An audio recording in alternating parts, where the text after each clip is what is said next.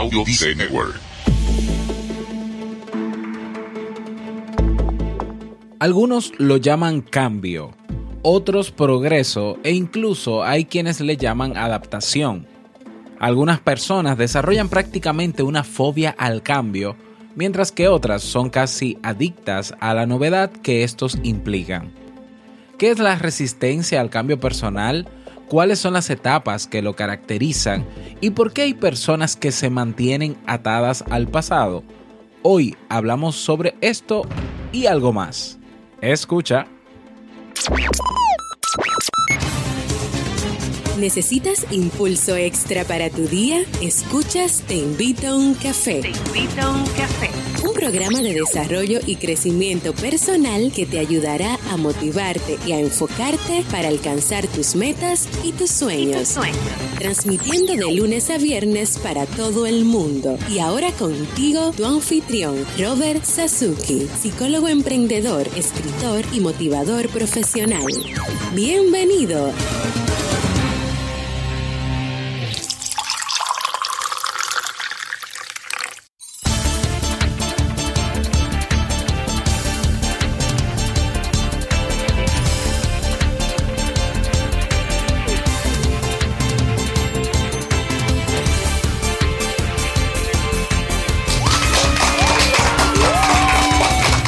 Hola, ¿qué tal? Con esa energía positiva y esos aplausos damos inicio a este episodio número 526 del programa Te invito un café.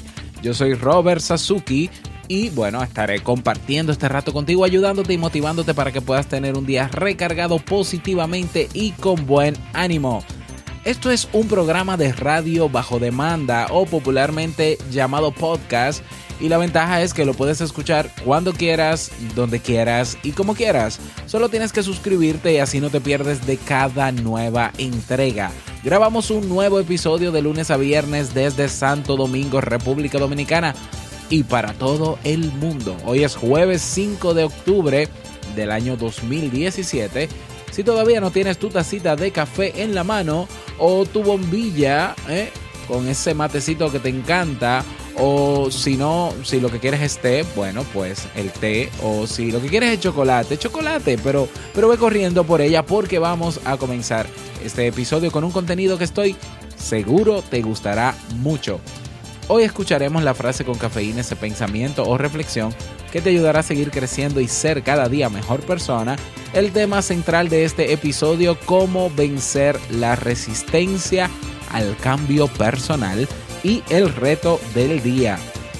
Como siempre, invitarte a que te unas a nuestro Club Kaizen. En clubkaizen.org encuentras, bueno, tienes ahí disponible para ti 30 cursos. ¿eh? Puedes hacer los cursos que quieras, las clases que quieras, cuantas veces quieras.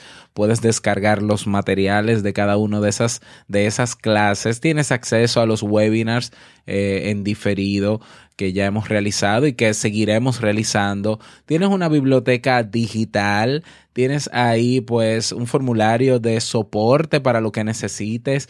Eh, tienes acceso exclusivo a los episodios de Emprendedores Kaizen y también acceso a una comunidad de personas que tienen todas el mismo deseo, mejorar su calidad de vida. Cada día una nueva clase, cada semana nuevos recursos, cada mes nuevos eventos. No dejes pasar esta oportunidad. Ve directamente a clubkaizen.org y suscríbete. Vamos inmediatamente a iniciar nuestro itinerario de hoy con la frase con cafeína. Porque una frase puede cambiar tu forma de ver la vida, te presentamos la frase con cafeína.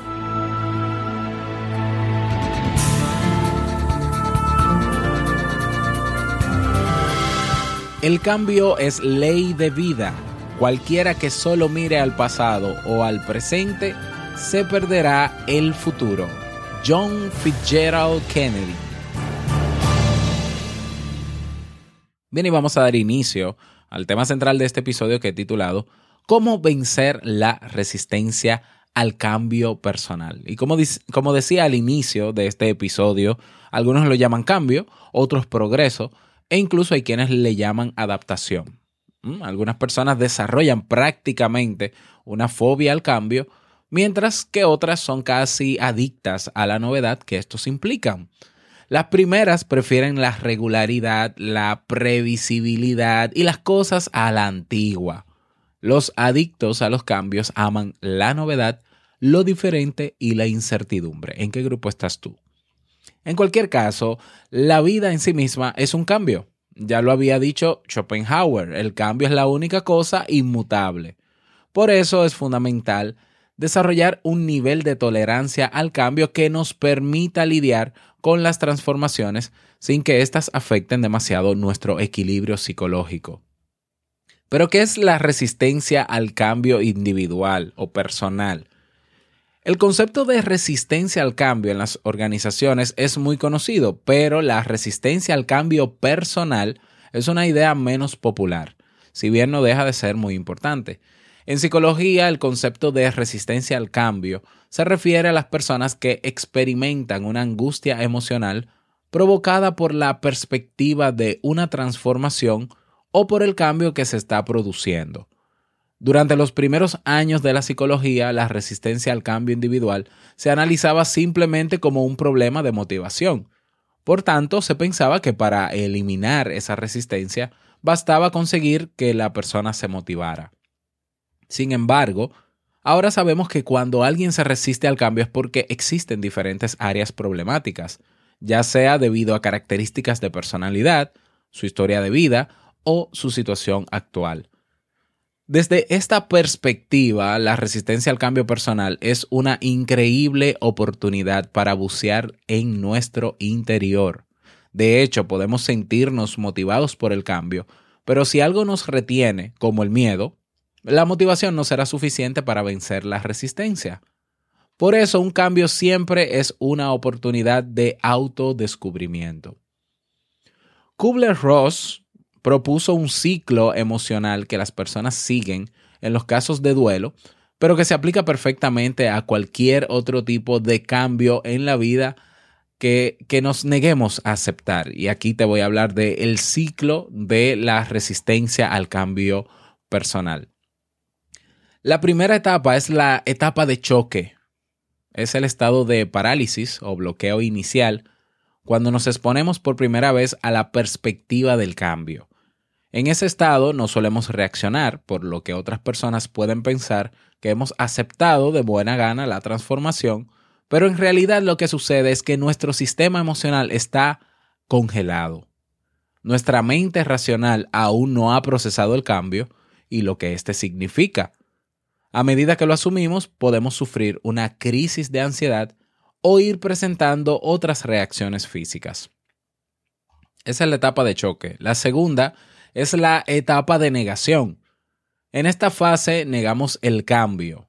Implica un poco cerrar los ojos ante la realidad y cualquier evidencia de que la transformación es necesaria o está ocurriendo. Lo normal es que sigamos con nuestra vida como si nada hubiera pasado, con la ingenua pretensión de que la necesidad de cambiar desaparezca. Esto sucede porque al aferrarnos a las rutinas cotidianas, recuperamos la sensación de control. La tercera es la etapa de la ira. Cuando no podemos seguir negando el cambio, lo usual es responder con rabia, frustración e ira. En esta fase salen a relucir todos los sentimientos que se reprimieron durante las etapas anteriores. Y también es común que nos preguntemos por qué tiene que pasarnos a nosotros, a nosotros algo así. La cuarta etapa es la de negociación. Es una fase en la que intentaremos encontrar una salida, aunque normalmente es en vano, ya que en realidad aún estamos resistiéndonos al cambio. En esta etapa aún no hemos aceptado el cambio, sino que intentamos encontrar una solución, entre comillas, para evitarlo. La quinta es la etapa de depresión. En esta etapa finalmente aceptamos que el cambio es inevitable, sin embargo no lo aceptamos de buen grado y podemos reaccionar deprimiéndonos o irritándonos. Luego viene la etapa de prueba. Es una fase en la que la resistencia al cambio finalmente va desapareciendo porque nos damos cuenta de que necesitamos reaccionar. Entonces comenzamos a buscar soluciones realistas y buscamos nuevos patrones de afrontamiento que se adapten a la realidad. En esta fase comenzamos a hacer pequeños experimentos que nos acercan al cambio y nos permitan mirarlo desde nuevas perspectivas. Y por último está la etapa de aceptación. Es la última fase donde volvemos a encontrar el equilibrio que se había roto con el cambio. Encontramos y ponemos en práctica nuevos patrones de comportamiento adaptativos que nos ayudan a reconstruir nuestra identidad bajo las nuevas circunstancias. ¿Cuáles son esos factores, esas características de resistencia al cambio? ¿O por qué una persona eh, decide o elige mejor mantenerse atrapado en el pasado? Somos conscientes de que el cambio es la única constante de la vida, ya lo he mencionado en muchísimas ocasiones, siempre menciono lo mismo, lo único constante en nuestra vida es el cambio. Sin embargo, queremos cambiar y a la vez seguir siendo los mismos o haciendo las mismas cosas. Y esta dicotomía, ¿no? Este choque, este, estas diferencias, pues generan una resistencia y a menudo a nivel inconsciente. Es por eso que te menciono algunos factores de resistencia al cambio eh, por el cual quizás estás todavía atrapado en el pasado. Factor número uno, no comprender que el cambio es necesario. En algunas circunstancias podemos no tener muy claro que es necesario cambiar, sobre todo si nos sentimos relativamente seguros y cómodos en nuestra zona de confort. Si pensamos que las cosas que hemos hecho así durante tantos años seguirán funcionando y no hay motivos para cambiar, nos resistiremos a cualquier transformación. ¿Mm? Factor número dos, miedo a lo desconocido. El miedo a lo que no se conoce y a la incertidumbre es una de las principales razones de la resistencia al cambio. Como norma, solo nos lanzamos a lo desconocido si creemos que lo que, lo que nos espera vale la pena, pero si no estamos seguros de qué encontraremos, nos resultará muy difícil abandonar nuestra posición, donde nos sentimos seguros y tenemos todo relativamente bajo control. Factor número tres, falta de competencia y temor al fracaso. Se trata de un factor de resistencia al cambio que muy pocas personas admiten, pero que se encuentra en la base de ese temor. Cuando creemos que no tenemos las habilidades, competencias o fuerzas necesarias para enfrentar la transformación, muchas veces no lo reconocemos, pero reaccionamos resistiéndonos a la transición. Factor número cuatro, apego a los hábitos. Si hemos hecho determinadas cosas de cierta forma durante mucho tiempo, será muy difícil cambiar esos patrones. No solo se trata de hábitos de comportamiento, sino también de maneras de relacionarnos, pensar o sentir. Esto se debe, entre otros factores, a que en nuestro cerebro ya existen autopistas neuronales, por decirlo de, de alguna manera, por las que esos hábitos discurren rápidamente, por lo que cambiarlos requeriría construir otras y nuestro cerebro suele tender siempre a aplicar la ley del mínimo esfuerzo. Factor número 5. Imposición. Cuando percibimos que el cambio es impuesto por alguien y que no tenemos voz ni voto, la primera reacción suele ser el rechazo. A la mayoría de las personas no les gustan los cambios impuestos, por lo que si no se les consulta, la disposición al cambio es mínima.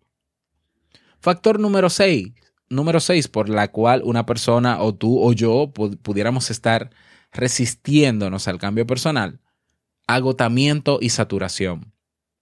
En muchos casos, la resistencia al cambio está provocada porque se sobrepasó precisamente el nivel de tolerancia al cambio, es decir, la persona ha estado sometida a tantas transformaciones que ha desarrollado un rechazo a estas, como resultado del agotamiento y la saturación. Número 7. Factor número 7. Disonancia cognitiva. En algunos casos, el cambio representa un punto de ruptura con algunas de nuestras creencias u opiniones, lo cual genera pues esa contradicción entre nuestras ideas que no estamos dispuestos a asumir. Factor número 8, escasa motivación. Todo cambio siempre demanda movilizar determinados recursos, por lo que si no tenemos la motivación suficiente o si no se trata de una motivación intrínseca, es decir, que viene de adentro, nos resistiremos a esa transformación. Factor número 9, mal momento. En muchas ocasiones la resistencia al cambio está provocada porque la transformación llega en un mal momento de la vida. Puede ser que esa persona esté atravesando una situación difícil o que tenga otros proyectos y no esté preparada para hacerle frente a otro cambio. Y factor número 10, por la cual una persona se resiste al cambio personal. Predisposición personal ante el cambio. Existen personalidades con una mayor disposición al cambio, mientras que otras se apegan más a lo conocido. Las personalidades con rasgos neuróticos, por ejemplo, con un locus de control interno y con una escasa tolerancia a la ambigüedad, son obviamente más resistentes al cambio. Y ya que conoces todo esto, ¿cuál es el ciclo? Que el ciclo que es el ciclo del duelo, que es, se puede aplicar perfectamente a la resistencia al cambio personal y conoces todas esas, estas razones, estas 10 razones o factores por la cual pudiéramos estar resistiéndonos al cambio, bueno, pues es momento de reflexionar sobre esto. Reflexionar sobre esto y darnos cuenta de si queremos cambiar algo o si tenemos que cambiar algo porque nos está afectando en nuestro trabajo, en nuestra vida personal con los demás, pues saber por qué nos estamos resistiendo. Y lo primero que tenemos que hacer, ¿no? Crear esa conciencia. Y luego que creamos esa conciencia, utilizar las herramientas que tenemos para comenzar a trabajar en esa resistencia, para comenzar a romper ese muro que no nos permite avanzar. Todos tenemos la capacidad para hacerlo. Ahora, si lo has intentado por mucho tiempo y no funciona, es porque la estrategia que utilizas obviamente no es la mejor y necesitas otras. Si no tienes esas otras y aún investigando eh, te das cuenta de que no puedes solo, bueno, pues busca ayuda profesional. ¿eh? Los terapeutas, psicólogos, estamos preparados y entrenados para que, para darte nuevas herramientas, incluso para evaluar por qué las herramientas que has utilizado hasta ahora no han funcionado. ¿eh? Y la idea es seguir luchando porque si la constante es el cambio, quedarte en el pasado eh, tarde o temprano va a ser más un problema que un asunto de comodidad o de simplemente eh, que me gusta todo a la antigua. Bueno, está bien que te guste todo a la antigua, pero hay una realidad y es que todo pasa y todo cambia. Entonces, eh, tarde o temprano vamos a tener que fluir como fluye la vida. Entonces, bueno, cada quien tendrá su criterio al respecto, pero mi invitación el día de hoy es que trabajes y eh, aprendas a lidiar con la resistencia al cambio personal que puedas tener ante alguna situación puntual. ¿eh? Vamos a hacerlo y si tenemos esa capacidad y si lo logramos, ya sabemos que no tenemos que estar amarrados a nada, amarrados a nada porque, eh, porque vamos a lidiar con todo eso.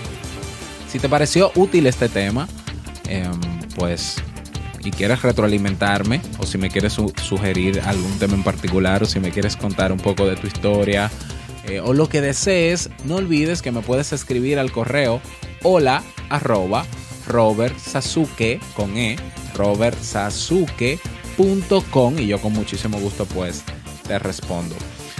No hay mensaje de voz todavía. ¿Qué pasa con los mensajes de voz? Se te ha olvidado dejar tu mensaje yo aquí esperándolo, Dios mío, tempranito en la mañana. No olvides que para dejar tu mensaje de voz vas a teinvitouncafé.net. Tienes ahí un botón que dice mensaje de voz. Haces clic sobre él y se abrirá una aplicación donde presionando Start Recording pues ahí puedes dejar un mensaje de hasta 90 segundos solo para ti ese tiempo. Dejas tu nombre, dejas tu país y el saludo o la reflexión que desees. Anímate a dejar tu mensaje de voz. Vámonos con el reto del día.